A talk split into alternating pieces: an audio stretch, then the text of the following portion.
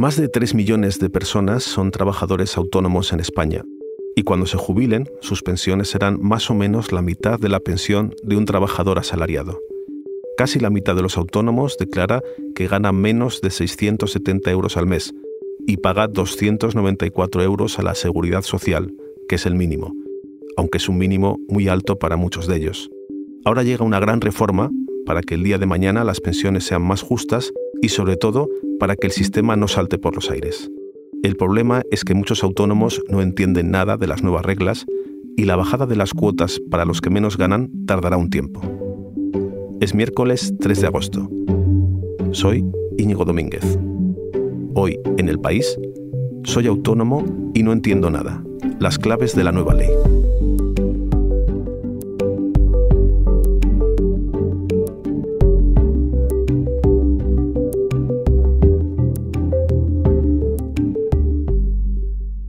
Marzo de 2020 hablé con muchos trabajadores por cuenta propia de todo el país.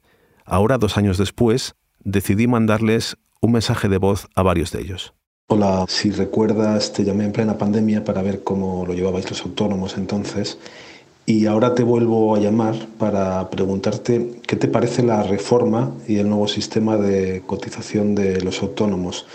Vamos a hacer un podcast con este tema te voy a pasar unas preguntas básicas a ver si me las puedes responder. Pues muchas gracias y hasta pronto. Chao. Hola, ¿cuánto cobro al mes? Ah, Ella es Cristina, profesora y dueña de una academia de inglés en Madrid. Cuatro mil, tres mil y pico. Mis gastos fijos ascienden alrededor de cinco mil si con esta reforma me va a subir, me va a bajar la cuota, no lo sé, porque como no la entiendo, yo la verdad que miro las tablas que veo publicadas y no entiendo nada. Como me contaba Cristina, y es lo mismo que me dijeron otros, tiene muchos gastos fijos para su salario y todavía no sabe cómo le afecta la reforma. Para comprender la situación de los autónomos en España y el cambio de la legislación, he llamado a mi compañero de economía, Emilio Sánchez Hidalgo, que ha seguido la información de este tema. Hola Emilio, ¿cómo estás? Muy buenas, Íñigo. Emilio, la mayoría de los autónomos con los que he hablado eh, me dice, mira, no entiendo nada, a ver si me lo explica mi gestor. ¿Esto es así en la mayoría de los casos por lo que tú estás viendo? Pues creo que sí, creo que esta reforma, si por algo se ha caracterizado, es que ha habido una negociación muy larga en la que se han ido filtrando pues muchas tablas, eh, con muchos números, y no terminaban de quedar las cosas claras. Así que es muy normal que haya muchos autónomos que todavía, aunque ya se haya llegado a un acuerdo, que todavía se estén preguntando en qué hemos quedado exactamente y bueno, pues estén pendientes pues de que se lo explique su gestor. Bien, pues vamos a hacer como que tú eres nuestro gestor y nos tienes que explicar todo esto, ¿no? Primero, para hablar de los autónomos, eh, me gustaría que me pongas en contexto este sector en España, qué es exactamente y qué representa. Pues mira, hay 3,4 millones de autónomos en España. Eh, parecen muchos, pero si lo comparamos con el número de asalariados del régimen general, pues esos son 15 millones. Así que hay una diferencia bastante sustancial. Es un sector que está bastante atomizado, hay de todo. O sea, hay todo tipo de profesiones, desde la abogacía, a los periodistas, a los fontaneros, hay de todo, ¿no? Y entre estas profesiones tan distintas hay niveles adquisitivos también muy diferentes. Eh, tienen rendimientos netos que, vamos a especificarlo porque este concepto lo vamos a mencionar varias veces, es la diferencia entre los ingresos y los gastos deducibles. O sea, todos esos gastos, el ordenador, el coche, un nuevo móvil que se pueden deducir los autónomos, pues la diferencia entre ingresos y esos gastos. Pues la mayoría, el 50%, declaran que esos rendimientos están por debajo de 670 euros al mes. Eso es uno de cada dos autónomos.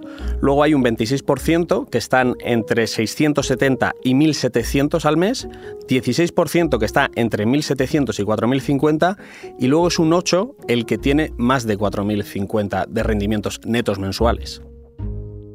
Bien, y de esto que ganan, luego, claro, tienen que coger una parte eh, para dárselo al Estado, a la Seguridad Social, que son las famosas cotizaciones, ¿no? lo que se cotiza al mes. Y aquí está la clave del asunto, por lo que yo he podido entender.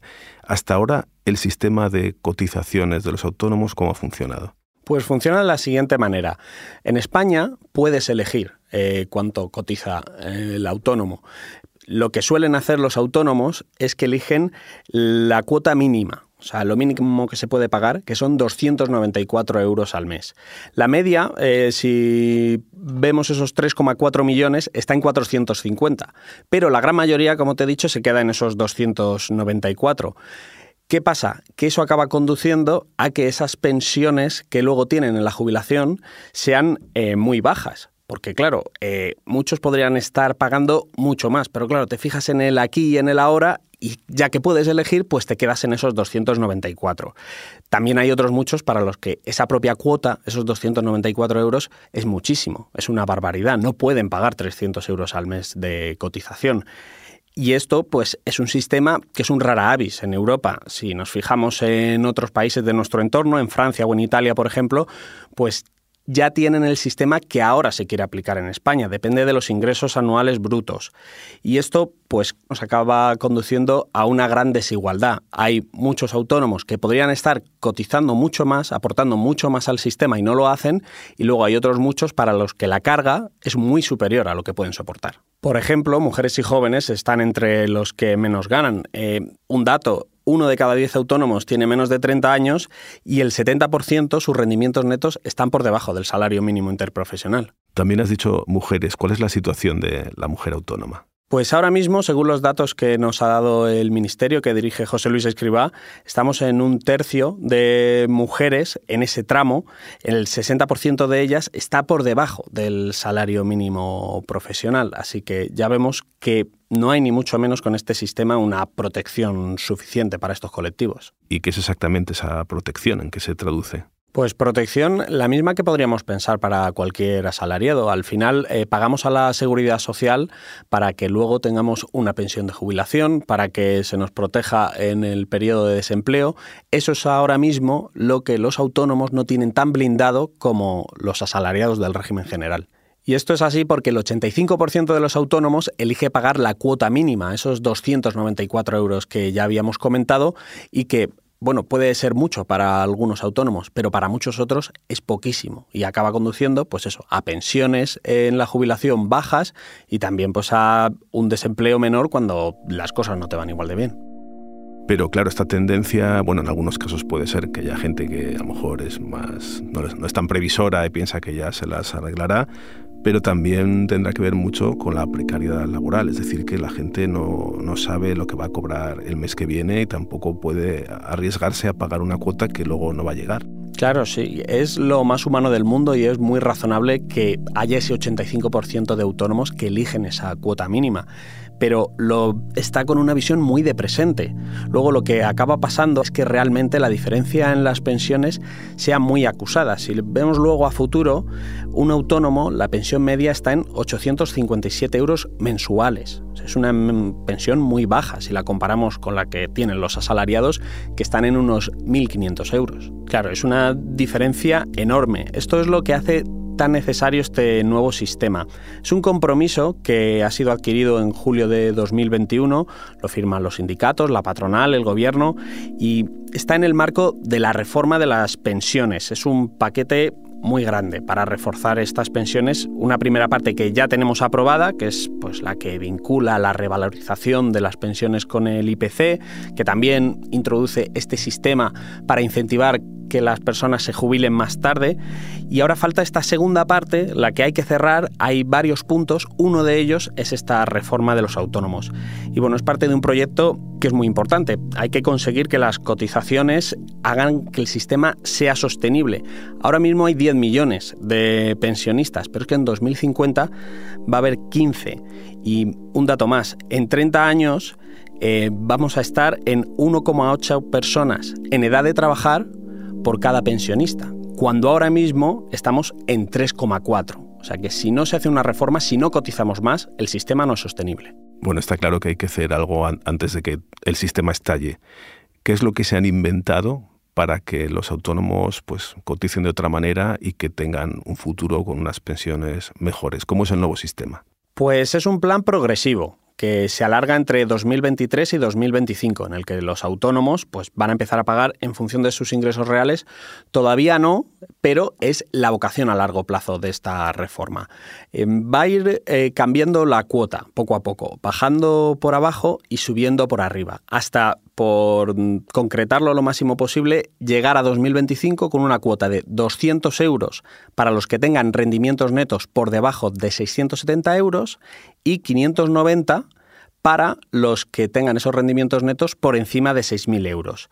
Al principio del año, los autónomos van a tener que comunicar pues, cuál es su previsión de esos rendimientos netos y entonces pues, comunicarán pues, en qué tramo están y qué cuota tienen que pagar. Y bueno, esto no es algo fijo, no es algo estanco. Cada dos meses, hasta seis veces al año, van a poder cambiar la cuota en la que están, pues eso, ajustando en función de la previsión que tengan de cómo le van a ir esas semanas, esos meses. O sea que tienes como un comodín que hasta seis veces puedes ir ajustando un poco esto según cómo te vaya el negocio, ¿no?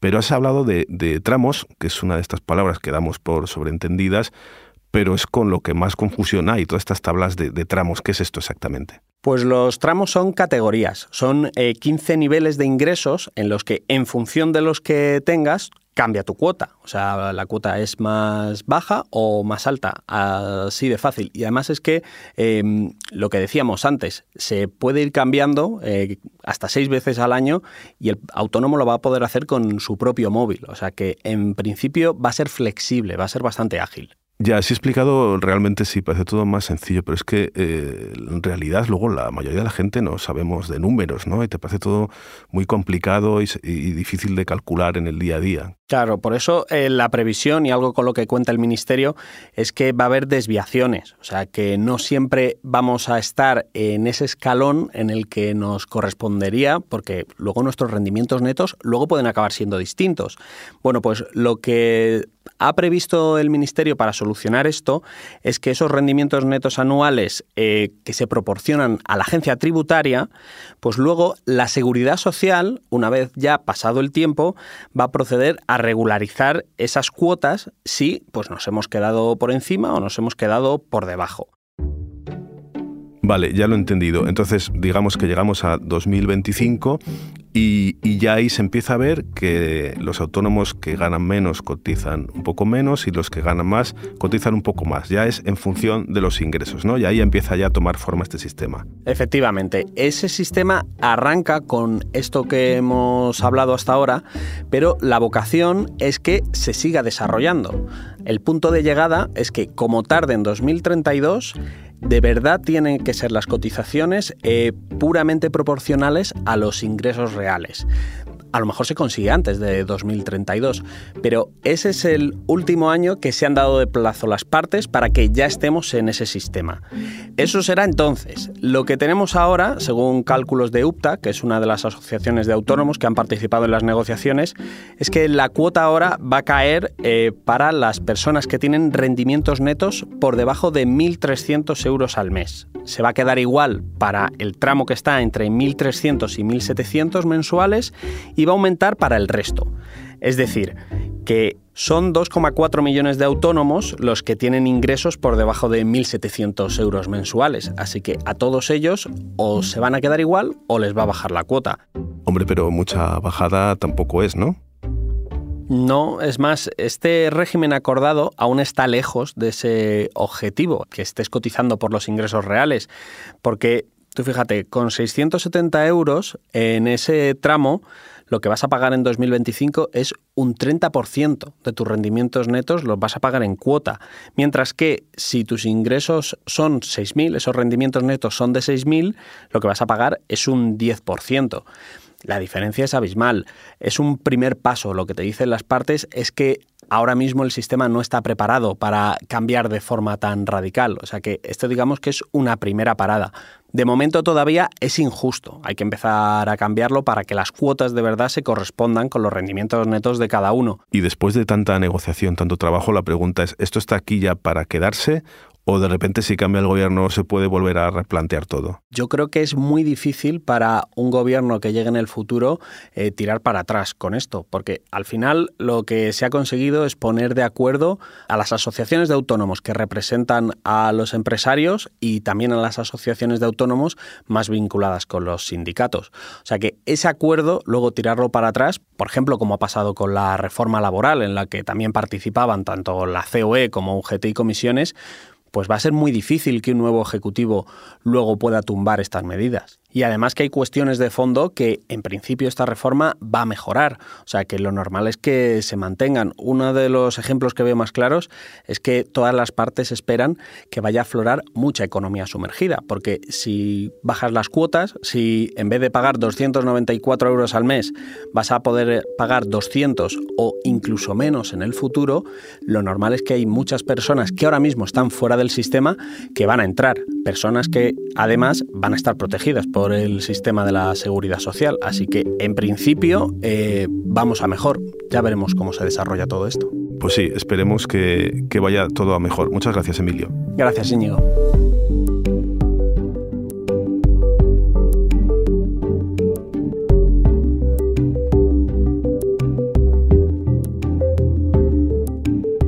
Este episodio lo ha realizado Elsa Cabria.